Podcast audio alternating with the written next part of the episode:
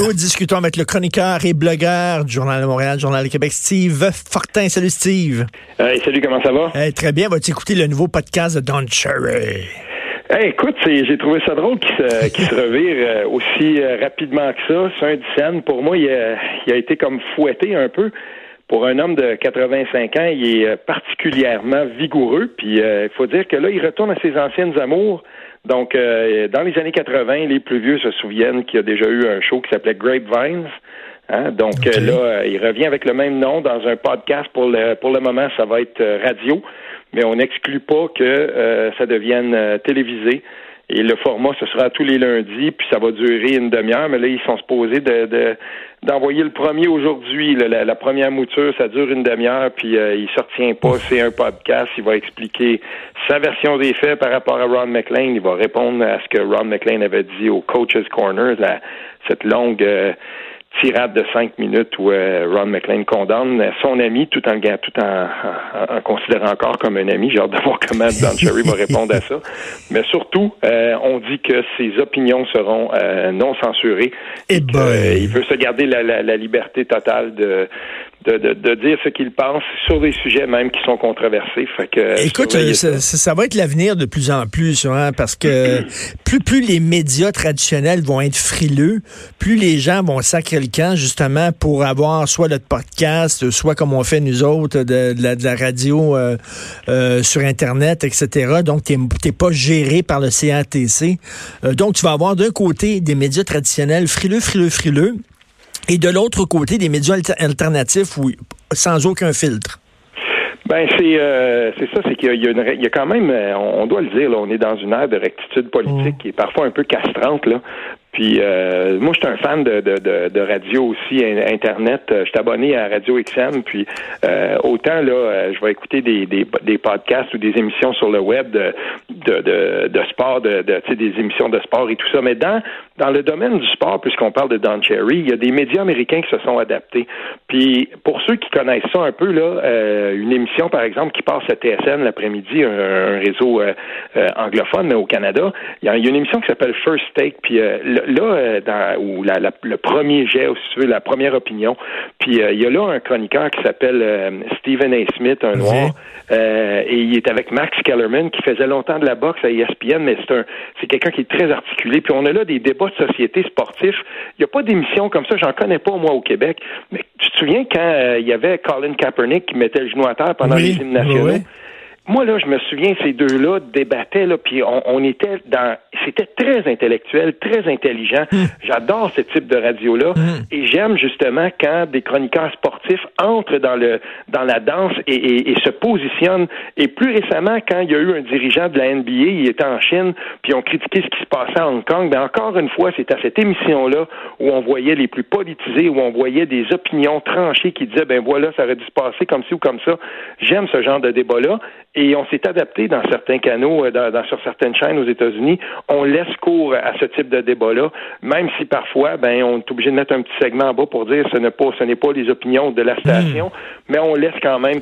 Ben, je peux te dire, Stephen A. Smith est aussi sur la radio web parfois, et ce gars-là ne se, ne se retient pas, puis il est très articulé, il est intéressant mais, toi, toi, si je te suis, le Don Cherry, tu dis, je suis pas d'accord avec tout ce qu'il dit. Il y a certaines affaires qui dit que je trouve ça n'importe quoi, mais en même temps, je prends plaisir à l'écouter, puis il a le droit, il a le droit de s'exprimer. C'est un peu ton opinion, quoi? J'ai toujours écouté Don Cherry, puis je le dis, je m'en mm. confesse. Euh, ça m'écœure ce qu'il disait parfois.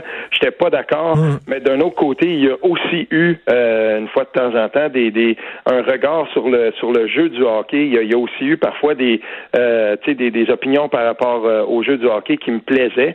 Euh, c'est sûr qu'on voit pas le hockey de la même façon, mais dans son analyse, euh, tu sais, je veux dire, puis c'est drôle de voir à quel point avant un match, un match de série par exemple, c'est quand le, le, le, je veux dire, le climax est très très haut, Don Cherry avait souvent, il, c'était pas souvent qu'il se trompait. Il disait bon ben euh, Toronto Boston, puis là il, tout le monde est là, puis il dit hum, je le sens pas à soir, Toronto va perdre pour telle et telle et telle raison. Puis combien de fois qu'il a eu raison, il, était capable de lire la game euh, quand même, les émotions et tout ça. Euh, fait que j'écoutais Coach's Corner, même si des fois j'avais le goût de lancer ma télé dehors, tellement que j'étais pas d'accord avec lui. Mais d'un autre côté, je veux dire, je lis Judith Lucier aussi. Mm, puis, mm, 9 fois sur 10, j'ai le goût de casser mon écran.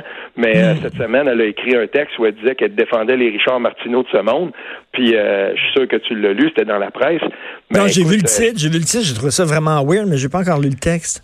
Ben, voilà le texte parce que c'est c'est quand même une c'est un, c'est ouais, c'est, c'est, ça vaut la peine. C'est, c'est un texte à lire. Puis euh, elle parle justement de la déclaration de Catherine de Catherine Dorion qui disait euh, les, les, les, chroniqueurs devraient être exclus. Puis elle, elle, rappelle qu'il y a beaucoup de gens qui font de l'opinion, qui sont des travailleurs autonomes, qui sont euh, qui sont souvent dans des situations précaires.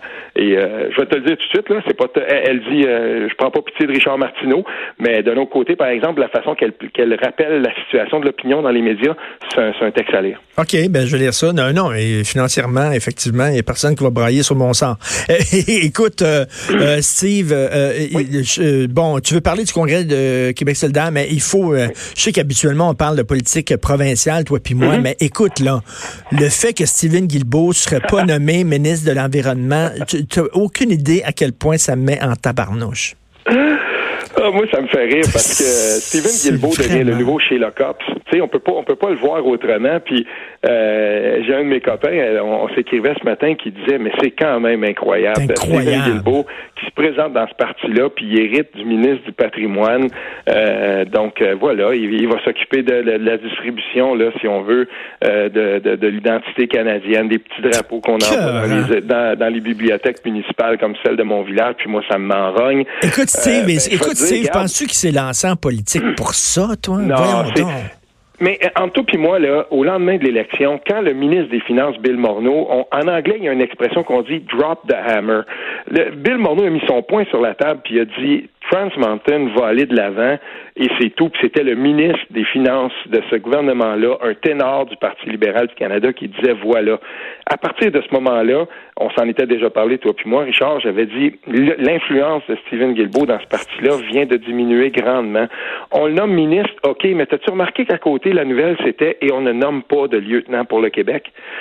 Euh, en quelque part, là, je, pense que les gens, ceux, les, hum. les, les euh, tous les environnementalistes, tous les gens que je connais, Karel Méran, je le lisais hier sur sa page Facebook, puis il disait quelle déception. Et en effet, quelle déception, parce que là, je me demande quelle influence. Il va être au, au moins, il va être au Conseil des ministres, mais quelle influence il va avoir à titre de ministre du patrimoine. Puis, je, pense que là, on, est entré dans la nouvelle dynamique.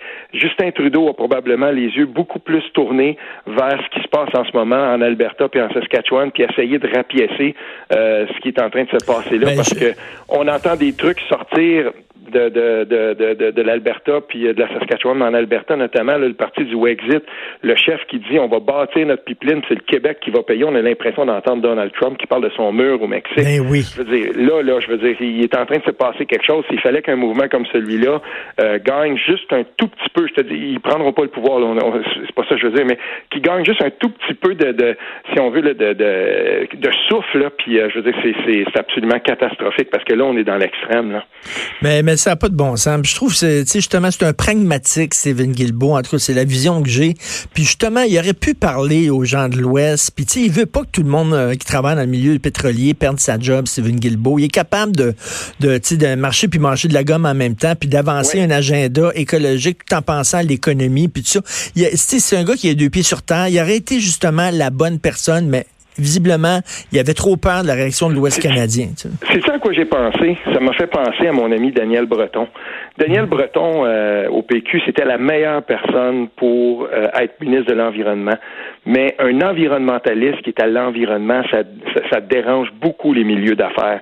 Ça n'a pas été long qu'on a démoli Daniel Breton avec des histoires de bouteilles de vin, puis de recyclage, puis toutes sortes d'affaires qui étaient qui avaient pas de bon sens. Moi, quand je pense à ça, là, ça m'écœure parce que ce gars-là a passé un, très, très mauvais quart d'heure. On a déballé des trucs euh, sur sa vie qui étaient absolument épouvantables, mais on s'est assuré que la pression soit tellement forte sur Pauline Marois qu'elle le remplace. Et pourtant, Daniel Breton, ça aurait été le meilleur ministre d'Environnement qu'on pouvait, parce qu'il aurait été justement ministre de l'Environnement. Et, et ça, on a manqué notre coup. Au moins, au moins, il y a eu, dans le petit peu de temps qu'il était là, il a nommé des gens très influents et des vrais environnementalistes au BAP. Et là, je pense au, journaliste Louis-Gilles Francaire qu'on lisait avec mmh, ben Euh, c'est comme si on nommait en ce moment Alexandre Shields, qui est un excellent journaliste environnemental. C'est ces gens-là qu'on veut au BAP. Puis lui, au moins, il avait eu le temps de faire ça. Mais, euh, tu sais, je veux dire, c'était un vrai de vrai, un homme de gauche, un environnementaliste.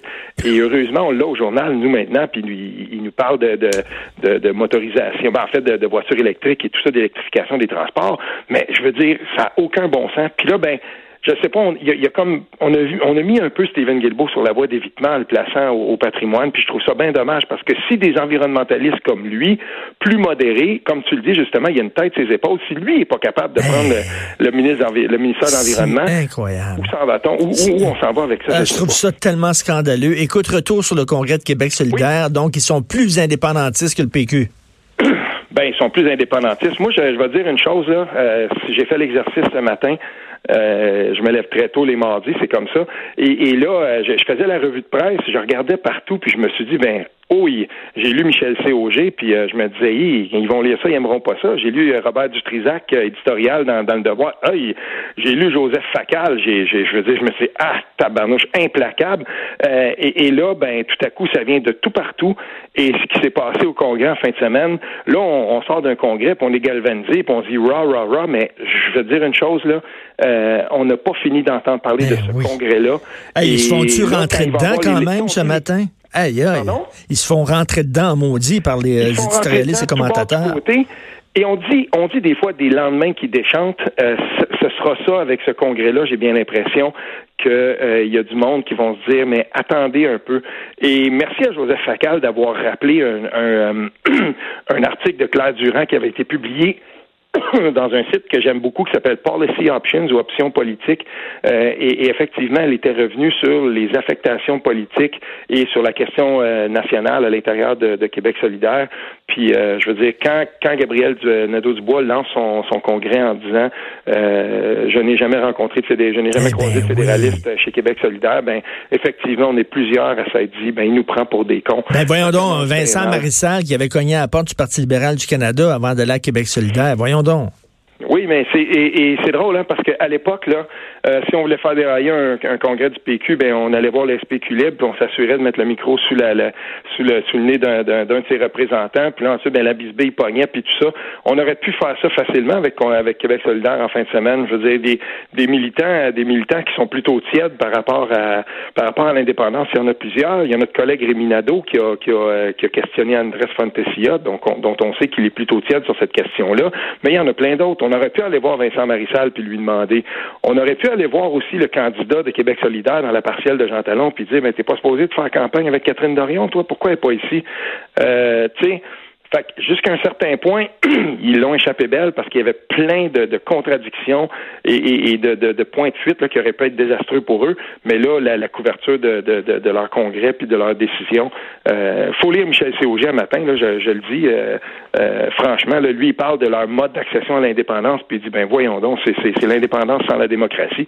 Euh, c'est dur, ça fait mal des, textes comme ça. Non, mais, mais, puis ça tient pas de bout de deux maudites secondes. Du jour au lendemain, on, on, on rompt totalement avec le Canada.